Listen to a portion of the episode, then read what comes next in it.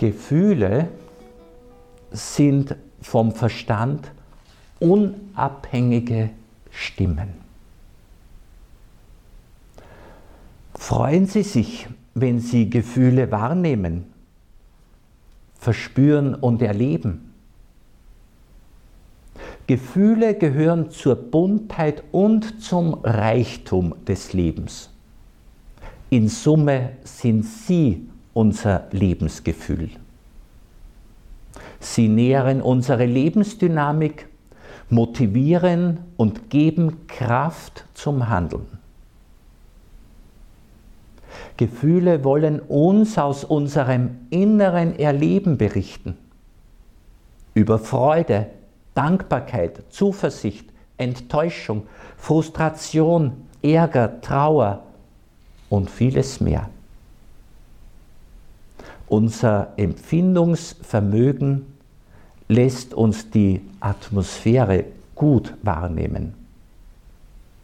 Wir spüren die Qualität des Miteinanders und das geistige Klima einer Umgebung oder Gemeinschaft. Die Skala reicht von äußerst angenehm über neutral bis angstmachend.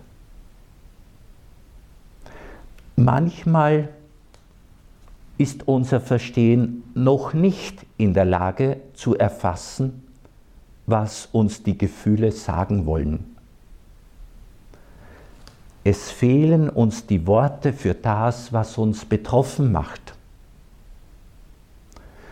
Um für den gedanklichen internen Dialog und ein Mitteilen nach außen sprachfähig zu werden, braucht es Zeit und Ruhe, besonders wenn schmerzliche Erlebnisse belasten. Schönes Erleben führt zu Staunen und Dankbarkeit. Erfahrenes Leid, besonders wenn es Nahestehende verursacht haben, kann die Seele in sich selbst zurückschrecken. Es kann tief traurig machen und in unendliche Einsamkeit stürzen. Je nach Vorerfahrung wird es der Seele schwerer oder leichter gelingen, mit Enttäuschungen umzugehen und sie zu verarbeiten. Einzig gute Empfindungen, Gedanken und Erfahrungen führen die Seele zu Erholung und Heilung. Innerlich Leidende brauchen ein sensibles Gegenüber, das ein Zulassen und Anschauen der Gefühle erleichtert. Die Gefühle sollen auftauchen und sich zeigen können. Wir alle bedürfen einer Atmosphäre, in welcher die Wahrheit, auch die der Gefühle, nicht niedergehalten wird. Der Römerbrief Kapitel 1 spricht davon. Schon die Propheten rufen dazu auf, jede Unterdrückung zu beenden. In christlichen Kreisen haben Gefühle oft einen schweren Stand. Gut gemeinte Motive wie der Versuch, sich vorbildlich zu verhalten, können zum Unterdrücken negativer Empfindungen führen. Da sie als Unruhestifter gelten, finden sie oft wenig Akzeptanz. Gefühle sprechen oft leise. Deshalb sind sie gefährdet, überspielt, belächelt und ignoriert zu werden. Dadurch aber wären die Gesundheit der Seele und des Leibes und auch enge Beziehungen in Gefahr. Deshalb ist es notwendig, mit viel Sensibilität mutig und geduldig die innere und äußere Sprachlosigkeit zu überwinden.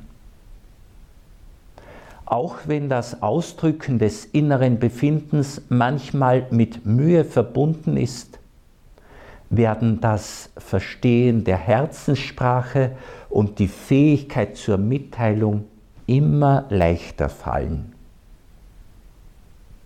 Ohne unserem Zutun schenkt uns die Seele Bilder, Worte und Gesten für das Ausdrücken der Innenweltereignisse. Es trifft auch hierzu, was John Henry Kardinal Newman meint, Ziele auf Wirklichkeiten und deine Worte werden von selbst richtig sein. Über die Fähigkeit, sich in den anderen einzufühlen, also über die Empathie, schreibt der 2005 verstorbene ehemalige Prior von Taizé, Roger Schütz, zuhören, immer wieder zuhören. Wer sich ein Leben lang in die Einfühlung übt, vermag die Menschen, die sich ihm anvertrauen, mit wenigen Worten zu begreifen. Wer auf diese Weise hinhört, kann zu einer umfassenden Sicht des Menschen gelangen der zugleich Unzulänglichkeiten und Ausstrahlung, Abgründigkeiten und Erfüllung in sich hat. So Oscher Schütz. Gefühle, sie sind uns zur guten Orientierung gegeben. eingangs ein Zitat. Die heilige Hildegard von Bingen schreibt, wir müssen auf die Stimme unserer Seele hören, wenn wir gesunden wollen. Vielleicht wurden auch Sie dazu erzogen, ordentlich aufzutreten und sich zu beherrschen, was ja grundsätzlich nicht schlecht ist. Die Herrschaft über unsere Gefühlsreaktionen ist und bleibt für das gute Miteinander erstrebenswert. Allgemein gilt, dass wir keinen direkten Einfluss auf unser Empfinden haben. Es gelingt nicht, Ärger, Wut und Zorn willentlich einfach abzustellen und gegen Freude einzutauschen. Das ist auch nicht notwendig. Oftmals gehörte es zum Erziehungsziel, sogenannte negative Gefühle nicht zuzulassen. Solche zu verbergen stand für Disziplin und Stärke. Angenehme Empfindungen durften schon eher ausgedrückt werden. Gefühle sind mit einem Thermometer vergleichbar. Dieses gibt Auskunft über die aktuelle Temperatur. Entspricht die gemessene Temperatur nicht unseren Erwartungen, liegt das nicht am Messgerät. An diesem zu hantieren oder es zu entsorgen, ändert die tatsächliche Temperatur nicht. Natürlich können beide, Messgerät wie Gefühlswelt, irritiert sein, was zu unpräzisen Wahrnehmungen führt. Gefühle geben wie Messeinrichtungen Orientierung für entsprechende Maßnahmen. Starke und eindeutige Gefühlssignale sind auch mit einer Ampelanlage gut vergleichbar. Die grüne Farbe, ein gutes Gefühl, gibt den Weg frei. Es geht gut vorwärts. Gelb, ein gemischtes Gefühl, heißt präzise auf das nächste Signal warten.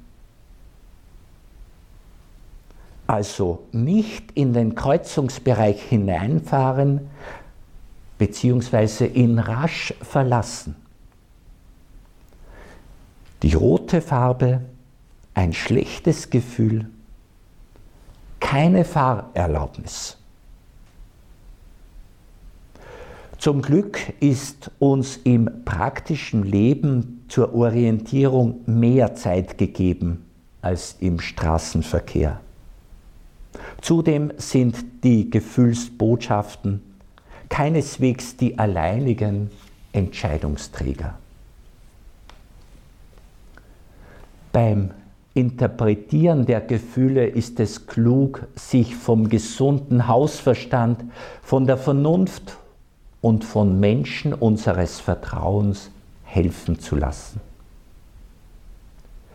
Es ist unbestritten, dass ein lang andauerndes Geringschätzen oder Ignorieren der Gefühlsbotschaften die Gesamtverfassung und den Lebensrhythmus beeinträchtigen.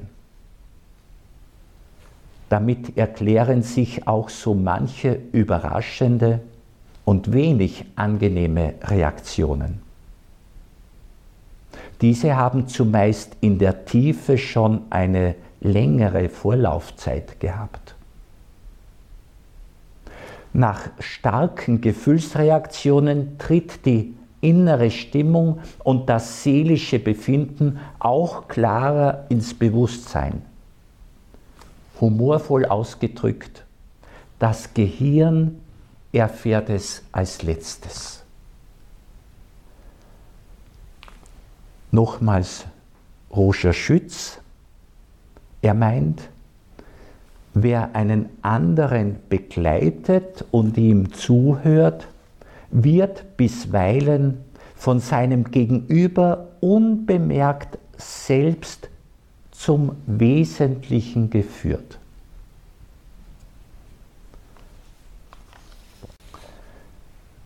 die Gefühle treue Anwälte des Lebens. Halten wir uns vor Augen, dass sich auch in Gott, der die Liebe ist, negative Gefühle regen. Gerade weil Gott alle Menschen liebt, kann er menschenverachtende Zustände niemals gutheißen. Als seine Ebenbilder sind wir nicht bloß legitimiert, sondern sogar verpflichtet, wenn nötig, eigene negative Gefühle zuzulassen. Solange wir lebenshemmendes Verhalten und schlimme Umstände wahrnehmen, müssen wir so reagieren, wie wir es von Gott kennen. Böses Verhalten hasst er. So heißt es im Buch Esther, Kapitel 8. Ungerechten Mächtigen wirft er vor, ihr bringt den Unschuldigen in Not, ihr lasst euch bestechen und weist den Armen ab. So im Buch Amos, Kapitel 5. Wie Ware wurden Menschen damals gehandelt. Zitat, ihr sagt, wir wollen mit Geld die Hilflosen kaufen, für ein paar Sandalen die Armen. Kapitel 8 bei Amos. Das muss Gott und uns zornig machen. Diejenigen, die sich wie Gott für andere einsetzen, kennen auch diese negativen Gefühle. Sie sind Botschafter unseres gesunden Herzens. Somit fühlen wir, ob etwas lebensfreundlich oder lebensfeindlich ist. Gefühle bringen in unsere Gesamtwahrnehmung Beiträge ein, die uns die Verstandeskraft allein nicht besorgen könnte. Diese Beiträge müssen beachtet werden, dürfen aber nicht die einzig bestimmenden Auftraggeber unseres Verhaltens sein. Das unüberlegte, emotionale Agieren kann die Liebe erneut verletzen. Gott lässt von sich hören durch jene, die auf ihn hören. Gott wirkt im Handeln derer, die seinen Willen tun. Wie Gott früher durch die Propheten gegen das Unrecht in Israel protestiert hat, so müssen auch wir heute gegen jedes Unrecht protestieren. Auch uns befiehlt Gott, wie es der Prophet Amos sagt, hasst das Böse, liebt das Gute.